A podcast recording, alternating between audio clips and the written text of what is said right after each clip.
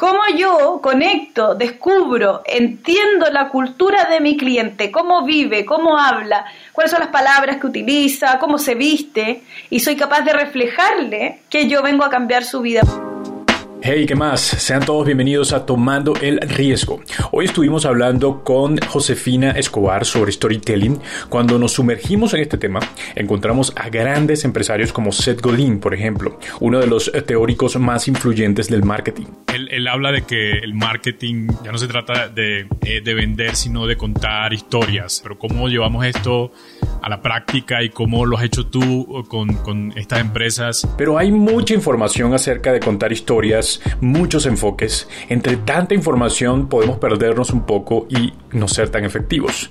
Josefina tiene una forma brillante de hacerlo. Entonces nos fuimos dando cuenta que efectivamente el storytelling tenía mucho impacto en cómo las empresas lograban una real conexión con sus clientes eh, o con sus seguidores y los convertían en cliente y luego en fanático. Ella se graduó en periodismo, pero encontró en el marketing y el storytelling su forma de hacer empresa, fundando la que actualmente dirige, Relato de Marca. Yo soy Herwin Riera y esto, señores, ya comenzó. Puedes calificarnos en Spotify o Apple Podcast. En Apple Podcast también nos puedes dejar una reseña. Estamos con Josefina Escobar, especialista de storytelling para marcas B2B. Josefina, bienvenida a Tomando el Riesgo. Muchas gracias por la invitación. Mira, confieso, te confieso, Josefina, que para los que no saben, yo envío siempre una, eh, un enfoque de, lo, que, lo que vamos a hablar y se lo envié, se lo envié a Josefina y decía su primer nombre y ella como que tachó y colocó Josefina, entonces eso me, recordó mucho a mi hermana porque tengo una hermana que se llama Josefina y no le gusta que le llamen Josefina, pero tú todo lo contrario. Por favor, Josefina. lo que pasa es que acá eh, yo con toda mi hermana nos llamamos María, entonces cuando me dicen María es como que me hablaran muy genérico y entonces necesito ahí cambiarlo. Qué bien. Bueno, Josefina, vamos a hablar un poco de, tu emprendimiento. Tienes un emprendimiento que se llama Relato de Marca. Háblame un poco de eso, de qué se trata, cuál es el plan de negocio, háblame de tu pitch, o sea, eh, muéstrame un poco tu, negocio para entenderlo. Nosotros, a ver, em, partimos haciendo redes sociales, contenido estratégico, yo soy periodista, y em, nos fuimos dando cuenta de que efectivamente había marcas que publicaban exactamente lo mismo, pero unas que conectaban y otras que no conectaban con sus clientes o seguidores. Algunas tenían impacto con cierto tipo de publicaciones y otras con el mismo tipo no, no veían el mismo impacto, entonces quedaban como un poco invisibles. Empezamos a investigar mucho durante muchos años, eh, trabajando eh, y viendo casos de éxito, conversando con los fundadores de, esas empresas, qué estaba pasando, analizando, aprendiendo de Estados Unidos y nos dimos cuenta de que efectivamente las marcas que conectaban con sus clientes estaban contando una historia, lo que los había movido a hacer lo que hacían, o eh, contaban la historia del producto, o contaban la historia de la causa, de, de cómo ese producto había nacido para limpiar los océanos y qué sé yo. Y también contaban un poco el lifestyle en ese momento, que hoy día nosotros lo entendemos como la cultura del cliente. Empezaban a reflejar cómo vivía este cliente o cómo aspiraba a vivir. Entonces nos fuimos dando cuenta que efectivamente el storytelling tenía mucho impacto en cómo las empresas lograban una real conexión con sus clientes eh, o con sus seguidores y los convertían en cliente y luego en fanático. Y, entendimos que eh, había un nicho muy importante, que eran las empresas B2B, donde está lleno de ingenieros, lleno de gente técnica que no tiene idea cómo contar esta historia. Sí, te la saben contar cuando están en reunión contigo, pero nunca a través de los medios digitales, así que empezamos a irnos a ese mundo, llegamos a LinkedIn, que es maravilloso, que es una plataforma mucho más estable, menos, tiene menos tendencia, por lo tanto es más interesante investigar, de aplicar, ¿sí no? Y, luego llegamos finalmente a, tenemos copada esa área y hoy día estamos haciendo sitios web en donde eh, efectivamente cuando tú haces todo el trabajo de las redes sociales, haces todo el trabajo de marketing, eh, finalmente llegas a un lugar en el que conectas con tu cliente que hoy día lo que le pasa a las empresas es que no conectan, no se entiende lo que hacen. Eh, es como entrar a la bodega desordenada, donde tienen toda la información, pero, pero no hay un orden, no hay una historia, y eso es lo que hoy día también estamos muy dedicados. ¿Y cuál ha sido ese eh, crecimiento que de pronto, desde que comenzaron, tienen hasta ahora? Nosotros partimos, em, partió una socia mía en, en ese tiempo, y em, ella hacía este tema de redes sociales me invitó a, eh, a, meterse cuando nadie entendía nada, donde se hablaba de, del diseño de una landing page o fan page o qué sé yo. Y, y empezamos a crear contenido, se, se, volvió muy, muy entretenido, yo pude meter mucho tema de, de, de periodismo. Y, y, esa socia fuimos creciendo, fuimos aprendiendo, ahí fue cuando Facebook se cayó, o sea, dejó de ser esta gran plataforma y apareció Instagram. Y eh, fuimos creciendo con ella y luego ella se retiró por temas eh, personales, de crianza y todo, todo ese tema. Yo seguí un tiempo sola y luego me cambié un poco como el, el rumbo, cambié de empresa, eh, me metí a LinkedIn, empecé a investigar todo lo que era storytelling y hicimos, em, mi marido es cineasta. Súper. Se mete al equipo, empezamos a trabajar juntos y hoy día tenemos un equipo que sí, claro, necesitamos diseñadores, trabajamos con diseñadores, trabajamos con programadores también y con personas de que les gusta escribir, community managers, pero no lo trabajamos de la misma manera. Creemos hoy día en la empresa que nosotros trabajamos con gente que trabaja un poco independiente y se le piden eh, resultados por proyecto. No nos gusta el concepto de, de de estar en reuniones, de estar empujando, qué estás haciendo, qué no estás haciendo, sino que todos tenemos claro lo que hay que hacer y cada uno pone su talento y el que no lo pone, bueno, que busque una empresa que, que, que lo, lo chicotee. Pero nosotros la idea es que sea como un lugar entretenido, creativo y donde todos sean un poco independientes. Súper. Eh, Josefina, ¿te, te, ¿te, costó de pronto dar ese primer paso para tu emprendimiento o fue algo que surgió de pronto eh, de una vez y te, te, te, te, enrumbaste en esto? No fue difícil porque tengo alma de emprendedora, pero lo que sí fue muy difícil fue el término de el, el, ingreso, cómo ir rentabilizando el ingreso, cómo ir poniendo límites a los horarios, ir, ir como descubriendo cómo se hace este otro tipo de trabajo y que era difícil, pero que también hay cierta gente que solo puede vivir de esa manera y yo de esas que solo puedo ser independiente. Claro, claro. Yo, yo, yo al contrario, fue como que vine entendiendo y así como tú dices, a, a, a saber cómo manejar el, el, el, horario, porque cuando trabajas y eres independiente, pues parece que, que hay, cosas que juegan un poco en contra, ¿no? Si no, la, si no tienes el control y si no eres organizado, y si no tienes disciplina. Josefina, quiero pre preguntarte ya eh, en el tema que, que nos reúne también hoy y creo que es un tema muy interesante para cualquier empresa, para, para cualquier emprendimiento, cualquier persona que esté por acá escuchando o viendo y se trata del storytelling, del marketing, de todo esto en lo cual tú te has eh, enrumbado y que puedes darnos seguramente algo valioso. Uno de, los teóricos tal vez de este tiempo, eh, Godín, creo que sí, Godín, él, él habla de que el marketing ya no se trata de eh, de vender, sino de contar historias, de que contemos historias. Pero cómo llevamos esto a la práctica y cómo lo has hecho tú con, con estas empresas, cómo es que se, se lleva esto a cabo. Que, que, bueno que lo menciones porque Seth Godin es uno de mis gurús, es, es una de las personas que me ha impulsado en esta búsqueda porque me pasa lo mismo que tú, encuentro que habla muy bonito, encuentro que hace uno un clic, pero no lo profundiza, entonces uno queda como, ¿cuál? ¿Cuál es la historia? ¿Cómo se cuenta? Eh, yo sigo leyéndome libros de él, fui a uno a un curso y todo con, él, digamos, pero eh, él propone algo muy interesante y es, eh, dice la publicidad, a, eh, a diferencia del marketing, la publicidad dice yo pago por que mi producto o mi yo genial, yo soy lindo, yo soy bacán, yo soy eh, lo mejor que tú puedes tener, yo pago para que te llegue esa información. Pero el marketing, por otro lado, te propone un cambio en tu vida. Y ese cambio es que este producto o servicio viene a mejorar tu vida. Y eso significa que cuando yo eh, hablo de eh, nuevos anteojos, ¿Qué pasa con eso? Veo mejor, me siento mejor, em, y ahí entra, entra nuestra búsqueda también en torno al storytelling. ¿Qué significaba contar historia? Y lo que fuimos descubriendo con varios especialistas, de hecho hay, uno, hay una agencia de Estados Unidos muy conocida que hicieron una, publicidad eh, que, que, se convirtió en un movimiento que se llama Gut Milk, o sea, tienes leche, y ellos partieron esta publicidad porque hicieron un eh, grupo de estudio y alguien dijo, yo solo, eh, tenían que hacer una publicidad para la leche y decían, yo solo pienso en la leche cuando se acaba. Entonces, la ausencia del producto vende el producto.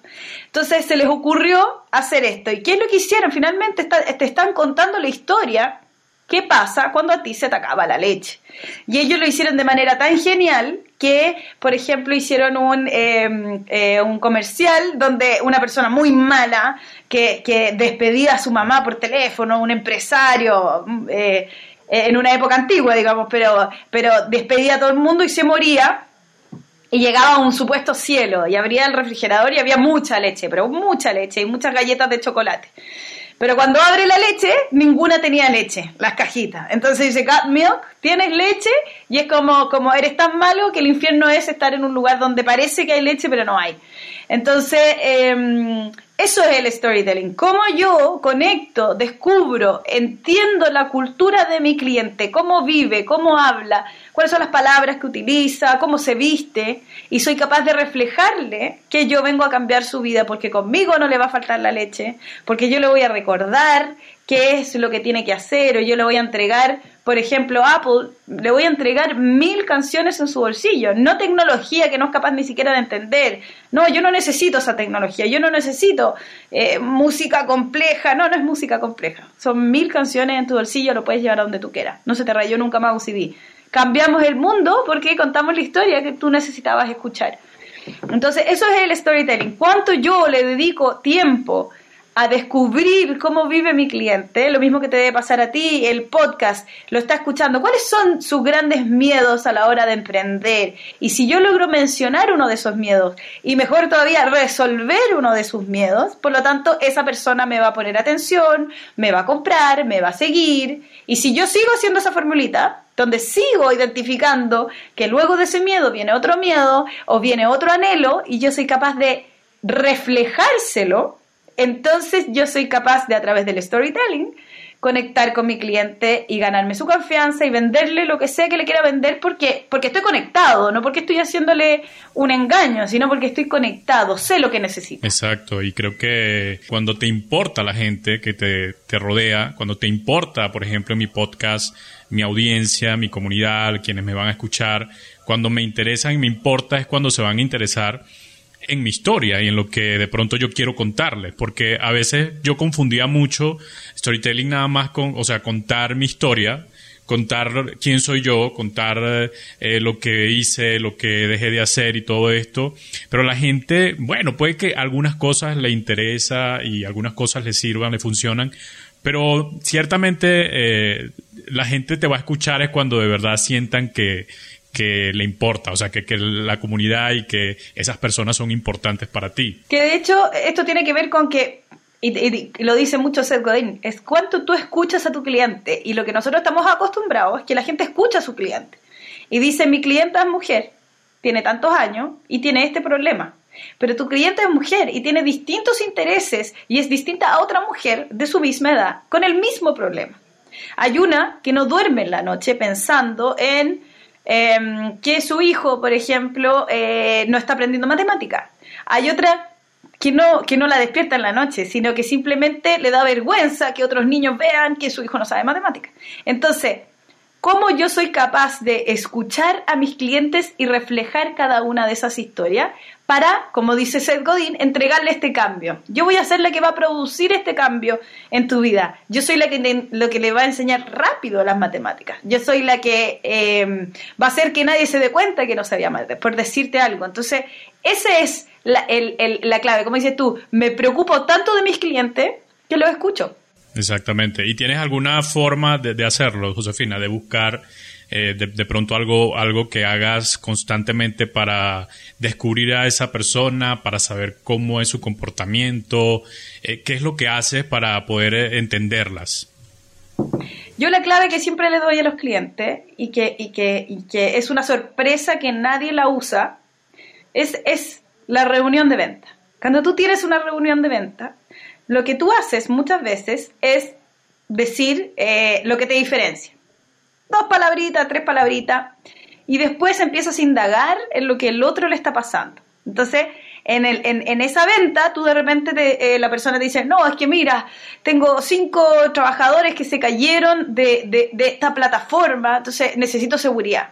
Y tú tienes la plataforma que le entrega seguridad y dice, sí, bueno, nosotros como empresa nos preocupa mucho la seguridad. Y vas repitiendo las palabras de tu cliente y vas formando un discurso en torno al problema de tu cliente. Ese es nuestro primer paso con nuestros clientes. ¿Qué le dices a tu cliente? ¿Qué, te, qué se quejan? ¿Qué, ¿Cuáles son sus preocupaciones a la hora de la venta? Y el, el, mayor problema que nosotros vemos es que muchas de las empresas no lo anotan. No lo, no lo anotan, no lo incorporan. Hay una persona que vende, otra que ejecuta, hay una persona, hay un, hay un equipo de venta y después un equipo comercial. Entonces, todo, o un equipo de marketing, y todo eso está desunido. Entonces, lo que nosotros hacemos muchas veces dependiendo de los niveles de, de, Nosotros, por ejemplo, hacemos un sitio web con distintos niveles de estrategia de storytelling. Entonces, nos vamos adentrando. Primero hay un ejercicio muy fácil. ¿Cuáles son sus preocupaciones? Uno va llenando una hojita. Después uno empieza a hacer un proceso en donde uno conversa con el dueño. Porque muchas veces, muchas de las empresas B2B nunca está el dueño. Mm, páseme el dueño. Porque el dueño es el que partió, es el que, el que lo pensó y es el que de alguna manera siempre está metido en la venta. Y después ya, cuando uno se mete de cabeza, uno dice, ya, denme todo el material y uno empieza a hacer estas uniones. Sale la palabra eh, seguridad, sale la palabra miedo, sale la palabra em, multas. Entonces, todo eso uno lo va uniendo. Eh, pero si yo tuviera que dar una recomendación a los emprendedores hoy día, cómo hacerlo, es, por favor, pregúntale a tu cliente qué es lo que está buscando y por qué. Y muchas veces por qué. Porque te va a decir, no, porque, porque yo necesito seguridad para mis clientes, por, para mis eh, operarios. ¿Por qué? Porque tuve un accidente. ¿Por qué tuviste el accidente? No, porque nunca me escuchan. ¿Por qué no te escuchan? Entonces tú llegas finalmente a entender que ahora con este equipo tus operarios van a entender fácil cómo hacerlo. Porque a lo mejor el problema no era la máquina, sino que era que era muy compleja de usar y la tuya es más fácil, entonces no es seguridad. Entonces vamos descubriendo qué es realmente el problema que tiene tu cliente al ir preguntándole al, eh, a tu propio cliente sobre sus clientes. Una pausa y a la vuelta Josefina hablará de lo que no es storytelling. Reflexionaremos sobre algo que va más allá de contar historias y es crear un movimiento alrededor de la marca. Además nos dará sugerencias valiosas sobre el marketing.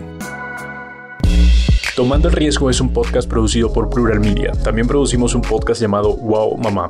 Así que si hay alguna madre por acá, primero quiero felicitarlas por estar por acá porque sé que entonces son mujeres emprendedoras. También quiero invitarlas a que vayan directamente a este podcast porque seguramente van a conseguir herramientas muy interesantes para todo este proceso que están viviendo como madres. Ya sabes, www.wowmama.site. Wow se escribe W-O-W, wowmama.site.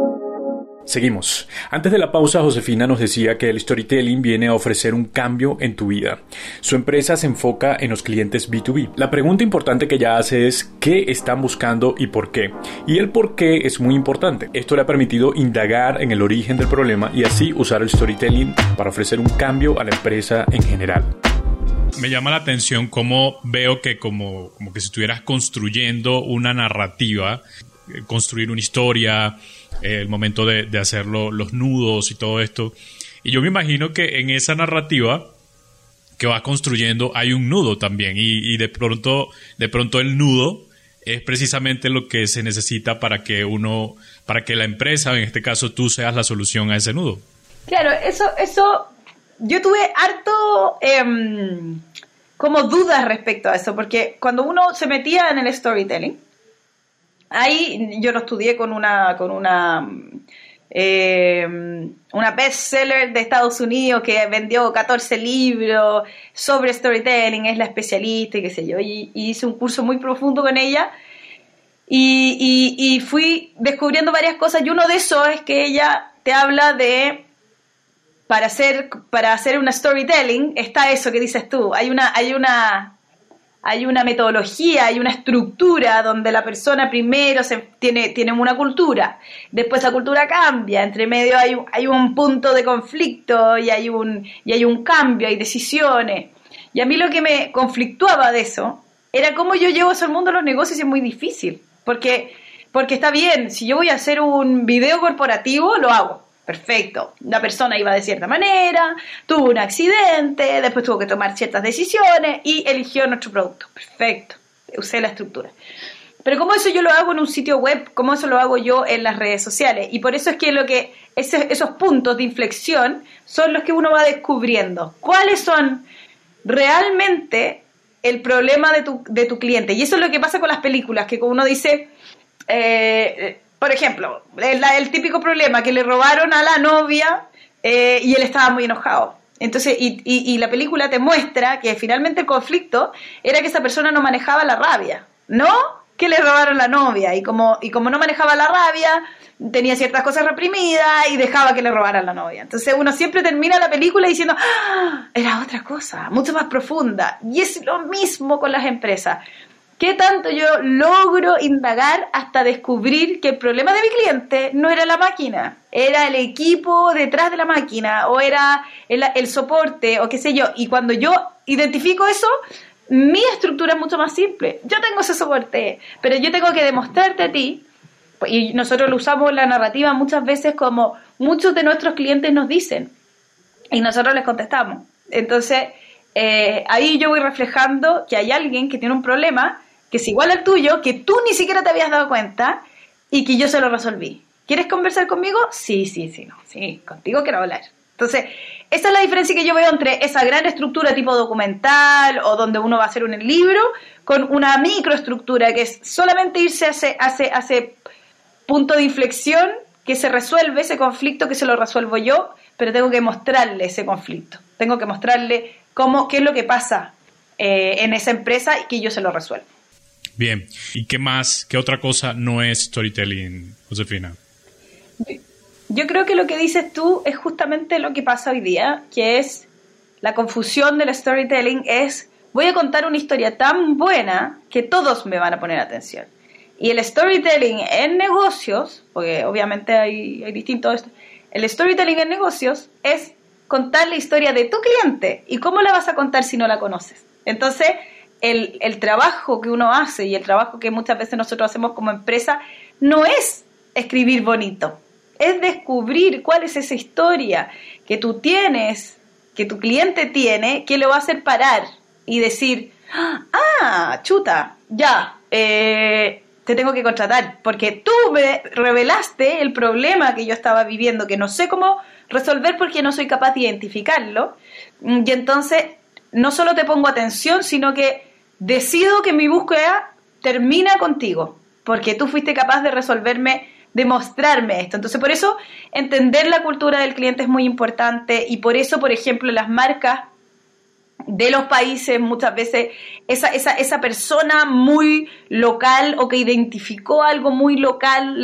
tiene éxito y uno dice ¿por qué? Porque usa palabras y las puede usar con cierto humor eh, o por qué de repente una persona eh, que conoce mucho de un tema no conecta con el cliente porque no es capaz de hablar en el idioma del cliente, que le pasa mucho a los ingenieros, que sabe que de repente hay un problema hidráulico, bla, bla, bla, bla, bla, pero no es capaz de explicarle al que toma la decisión que no tiene idea, sino que el que, el que lo va a contratar finalmente quizás es el gerente de operaciones, que no sabe la parte técnica, y, le está hablando él al gerente de, que, que opera, que hace entonces uno dice, ok, ¿con quién tengo que hablar? ¿Cómo habla esa persona? ¿Habla simple? ¿Habla complejo? ¿Qué palabras utiliza? Entonces, ese, ese sería como, como el resumen, es contarle la historia a tu cliente, o sea, la historia de tu cliente, no una buena historia simplemente. Hace poco también leía una frase de una frase de Godín que decía que la única forma de crecer verdaderamente en el mundo del marketing es creando significado para las personas. Entonces, eh, y, me, y recordé que marcas como Apple y todo esto tienen un significado tan fuerte y una narrativa tan, tan grande, eh, como tú misma lo has dicho en tu perfil y en algunas cosas que he leído, que ciertamente un teléfono de esto cuesta tres veces más que un, un Android y cuesta tres veces más simplemente porque hay un significado de fondo, no porque el producto sea el más sofisticado y el más, el más interesante. Hay un significado interesante allí y, eso también es sumamente importante. Entonces, tú también buscas esto en las, en las empresas, tratar de crear este significado y conectarlo con, con el cliente.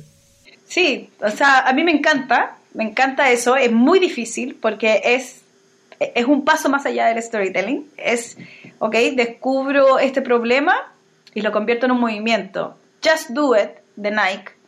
Finalmente es identificar que la gente con el solo hecho de ponerse su ropa deportiva y que sea linda, le la empuja a querer hacer deporte, un poco más, ¿ya? Entonces, si yo soy capaz de identificar ese problema y esa solución que yo le entrego, ¿Qué pasa si lo convierto en un movimiento como Just Do It? Y lo impulso y lo inspiro a que solo lo haga. Por lo tanto, ahora cuando va a tener mi ropa puesta, Nike, se va a ver muy bien y está listo para hacer ejercicio, yo en su cabeza le digo, just do it, solo, lo haz, solo hazlo. Entonces ahí es cuando uno dice, ok, hice que mi marketing pasara a ser un movimiento, que pasara a ser un valor realmente significante en la vida de mi cliente. Y ahí es donde uno, construye un Nike, construye un, Apple, construye, no sé, distintas marcas. Entonces, en eso se puede hacer, se puede hacer. Hay marcas que eh, efectivamente no tienen los recursos para hacerlo, pero es lo mismo que, que, nos pasa cuando hablamos de cuando uno es capaz de transmitirle a los fundadores, a gente que, que quizás no tiene los recursos, pero tiene el espíritu, las ganas, eh, hay una niña em, que es también, creo que colombiana también, aquí en Chile, muy seca, una fotógrafa que hizo Love Last, eh, eh, ecuatoriana, perdón.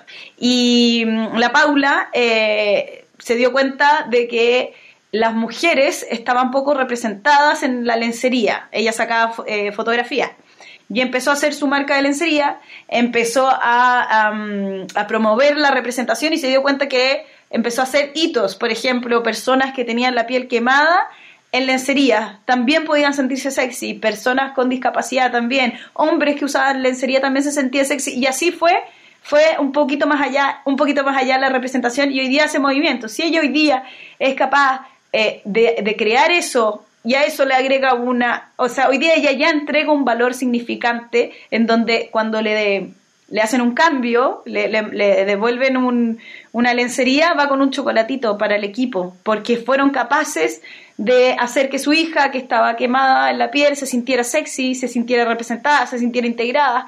Entonces, quizás no necesitas solo un eslogan, no necesitas un hashtag, no necesitas todo un movimiento para darte cuenta que genera eh, algo significativo en la vida de la gente, que tu marca no, si desaparece, desaparece esa representatividad que siento. Entonces, eh, se puede hacer a través de mensaje, a través de eslogan, a través de, causas, de movimientos, de campaña, o a través de hacer lo que estás haciendo, indagar un poco más, indagar un poco más, llegar un poquito más allá y hacer que finalmente mi marca eh, le dé ese valor a los clientes que sean ellos los que no quieran que desaparezca. Cuando estás allí frente a la empresa, frente a, tu cliente y dices, se me acabaron las ideas, ¿qué haces para buscar, conseguir, para nutrirte, para avanzar y para tener muchas más y para no quedarte allí siempre en, en lo más básico? Yo tengo el problema de que estoy todo el día con muchas ideas en la cabeza, pero es efectivamente cuando uno está trabajando, llega un momento que dice, ¿cómo voy a hablar de este contenido otra vez más? Y lo que yo hago mucho es constantemente investigar y, si estamos trabajando con una empresa de energía solar, investigo cómo lo hacen marcas afuera, y, investigo sobre un concepto, y de ese concepto me meto un poquito más, que en la investigación es donde a nosotros nos fascina.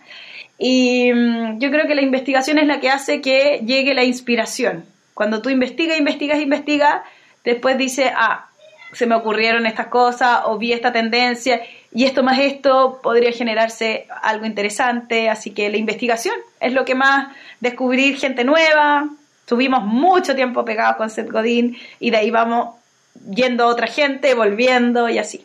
Bueno, creo que me, me queda preguntarte algo, Josefina, y son si tienes consejos eh, que quieras transmitirle a la gente que está comenzando en el marketing, la gente que está haciendo storytelling, la gente que, que, comienza con este negocio, que tiene esta idea, o tal vez que ya esté en este negocio y quiera un poco refrescar todo esto?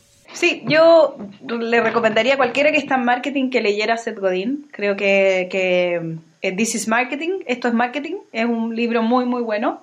También Tribus, que habla como un poco de, de, de, las tribus que hoy día están en las redes sociales y, que finalmente cualquier cliente que tiene un mismo interés común puede crear una tribu. Y yo creo que para mí eh, el marketing debiese estar relacionado a ponerle atención a tus clientes, ponerle atención a lo que está haciendo la competencia, ponerle atención a lo que están haciendo los especialistas y encontrar tu don porque creo que todos los marqueteros algo hacen mejor que otro y, es distinto. Y creo que hay espacio para todo el mundo, hay uno muy bueno para hacer campañas, hay otro muy bueno para escribir y, hay que apropiarse de eso que cada uno hace bien y no estar y la falla quizás está en copiarle a todo el mundo y si están hablando todos de inbound marketing, entonces inbound marketing y complejizar las cosas porque uno no las sabe.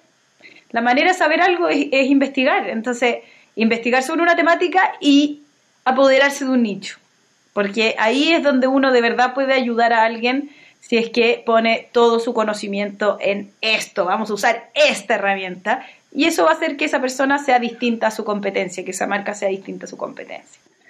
Buenísimo.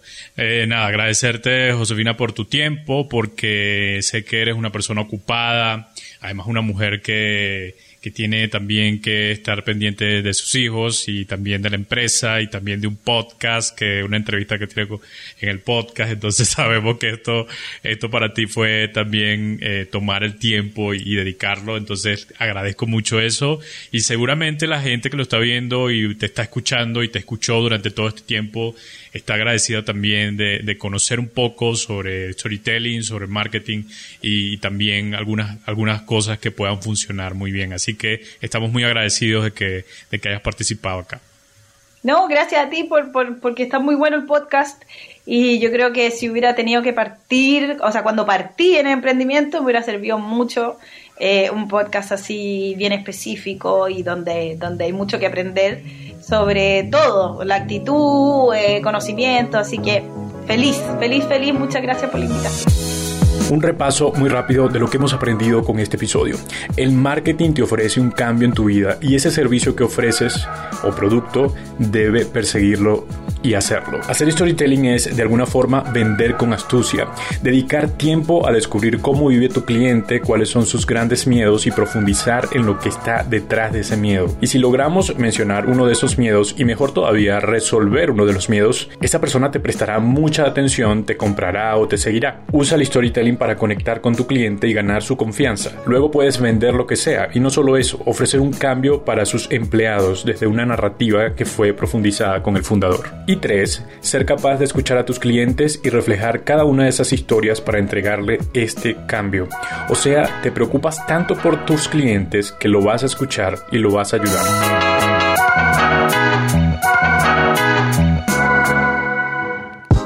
Y señores y señoras, esto ya terminó, pero les dejo nuestra página web www.tomandoelriesgo.com donde vas a conseguir información valiosa de todo lo que vamos haciendo semana tras semana. También un blog maravilloso donde hemos estado compartiendo información sobre finanzas, historias cortas de empresarios y también sobre autoconocimiento, inteligencia emocional y mucho más. Recuerda que puedes calificarnos en Spotify, buscas Tomando el Riesgo, debajo del nombre aparecen las estrellas, allí le vas a dar 5 estrellas. En Apple Además de las 5 estrellas, nos vas a dejar una reseña hermosa. Te puedes suscribir a YouTube y ver los episodios completos. Yo soy Herwin Riera y estoy muy feliz de haberlos acompañado. Hasta la próxima.